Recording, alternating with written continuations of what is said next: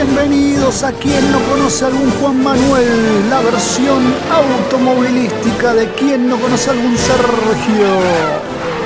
Gracias por el pase, González Rouco. Estamos acá palpitando desde el Autódromo de Lanús, la final más importante del automovilismo mundial. Adelante, recta principal. Sí, ahí vienen los dos, viene uno al lado del otro, pegaditos casi eh, uno eh, atrás del otro más o menos.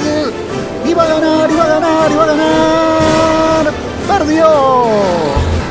En este episodio vamos a hablar de Berta Benz, la primera mujer automovilista de la historia. Pero sería injusto decir que Berta fue solamente la primera mujer automovilista. Podría decirse que fue la madre de la industria automovilística mundial. Entonces el padre era Henry Ford.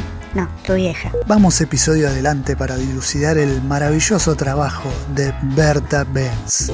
Corría el año 1886, cuando Carl Benz, yo creo que ya este apellido les tiene que sonar, era la semilla de lo que varios años más tarde sería la Mercedes-Benz. Carl Benz crea el primer prototipo de automóvil con motor de combustión interna, a gasolina, a algo parecido a la nafta.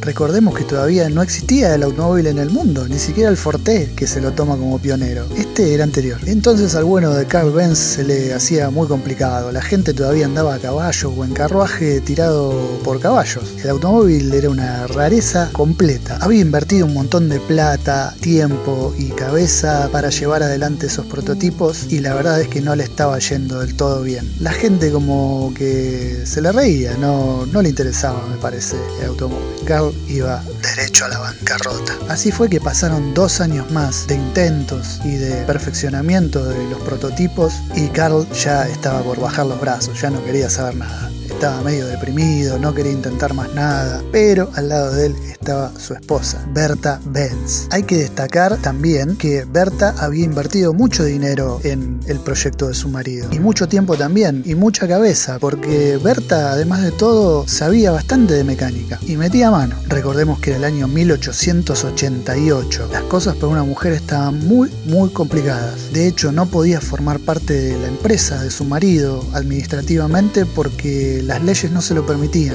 Al ser mujer no podía formar parte de una empresa, aún habiendo puesto mucho dinero. Viendo a Carl muy deprimido y sin ganas de nada, a Berta un día se le ocurre una idea. Idea muy importante y muy interesante porque sería hoy en día visto como una genialidad del marketing. Berta Benz se propuso hacer un viaje entre dos ciudades, de Mannheim a Forheim, que eran aproximadamente unos 110 kilómetros, que era donde vivía su madre, en uno de los coches que inventó su marido. Estos autos eran más bien una especie de mezcla entre carruaje y triciclo gigantesco con un motor atrás, con bastantes problemas porque obviamente no existía otro, lo habían inventado ellos. Para esa época todavía nadie había intentado hacer un viaje tan largo con un vehículo prototípico, y menos una mujer. Así fue que en la mañana muy temprano del 5 de agosto de 1888, Berta le dejó una nota al marido, a Carl Benz, diciéndole que no se preocupara, ya se había puesto de acuerdo con sus dos hijos para que la acompañen y esa mañana hizo los preparativos, empujó el auto unos cuantos largos metros lejos de la casa, lo pudieron poner en marcha, cosa que no era fácil, y salió por las maltratadas carreteras de ese momento, eran caminos de tierra, hacia la casa de su madre, a más de 100 kilómetros. En el camino, en esta ruta aventurera, se encontró con distintas personas que algunos se reían, algunos festejaban, otros se mofaban y algunos por suerte ayudaban con algunas peripecias que le ocurrieron. Vamos a situarnos un poquito históricamente. 1888. Acá en Argentina, por ejemplo, no me acuerdo bien, pero creo que el presidente era o Roca o Juárez Selman. Para que Ford sacara el primer Forte de la línea de montaje, que es icónico, faltaban todavía más de 20 años. Así que anda dándote cuenta de qué estamos hablando. La gente no podía entender lo que era esa cosa que hacía ruido y avanzaba sin caballos. Algunos hasta se asustaban y salían corriendo. Todo era un problema. Hasta cargar nafta, que en realidad no era nafta, se llamaba ligroína, que era una especie de éter de petróleo que se vendía en las farmacias. Tuvo que pasar por la farmacia para repostar combustible. Esa farmacia donde cargó combustible hoy es un museo. Está tal cual y tiene una placa que dice que es la primera estación de servicio del mundo. Además de las paradas frecuentes, Berta tuvo varios problemas en el el transcurso de la ruta. Tenían que cargar agua a cada rato, paró una vez a repostar, o dos, creo, porque tampoco se vendía en mucha cantidad el combustible. En un momento tuvo un problema con el carburador y lo arregló con una horquilla de pelo,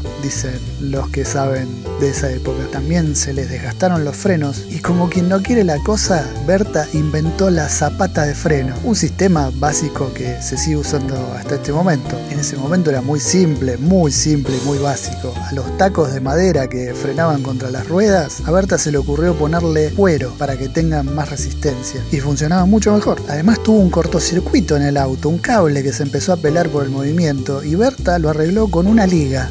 Algunos dicen que con una media. Además iba con los dos pibes que por lo menos le daban una mano y además la protegían porque una mujer sola en esas condiciones sin un auto en el medio de la ruta en ese momento era completamente impensable. Finalmente y después de 12 horas de viaje, Berta y sus dos hijos llegaron a destino. La gente se sorprendía, algunos la felicitaban, otros no sabían qué decir, pero lo positivo de todo esto es que a partir de este hecho, el automóvil que había inventado Carl Benz empieza a tener ganas de ser popular. A partir de esto y en los años subsiguientes empezó a recibir pedidos de automóvil y recordemos que hoy en día es Mercedes-Benz. Parece que sirvió de algo el viaje de Berta.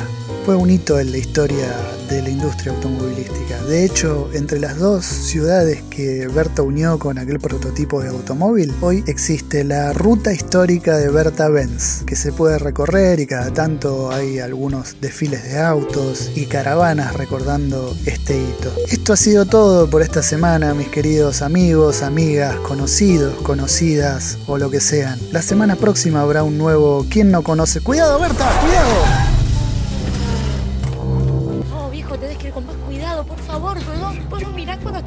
Yo, yo te pido disculpas, yo venía tranquilo, pero se me atravesó el cartel ese. eh, y me, y me, ¿No me distraje. matar a alguien porque se atraviesa un cartel Pero, blanco? pero mira lo que es eso, mira lo que es eso, se me atravesó. ¿Cómo no te vas a casi matar? Se te llenan de carteles. Por toda la ciudad te ponen carteles.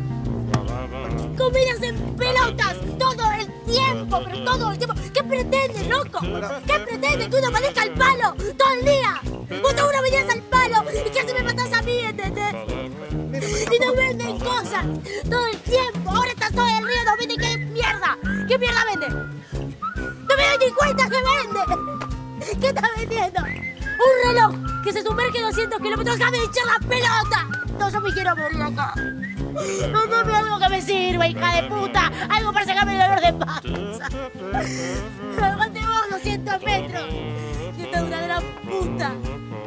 Mira que tengo un buen seguro, ¿eh? De puta.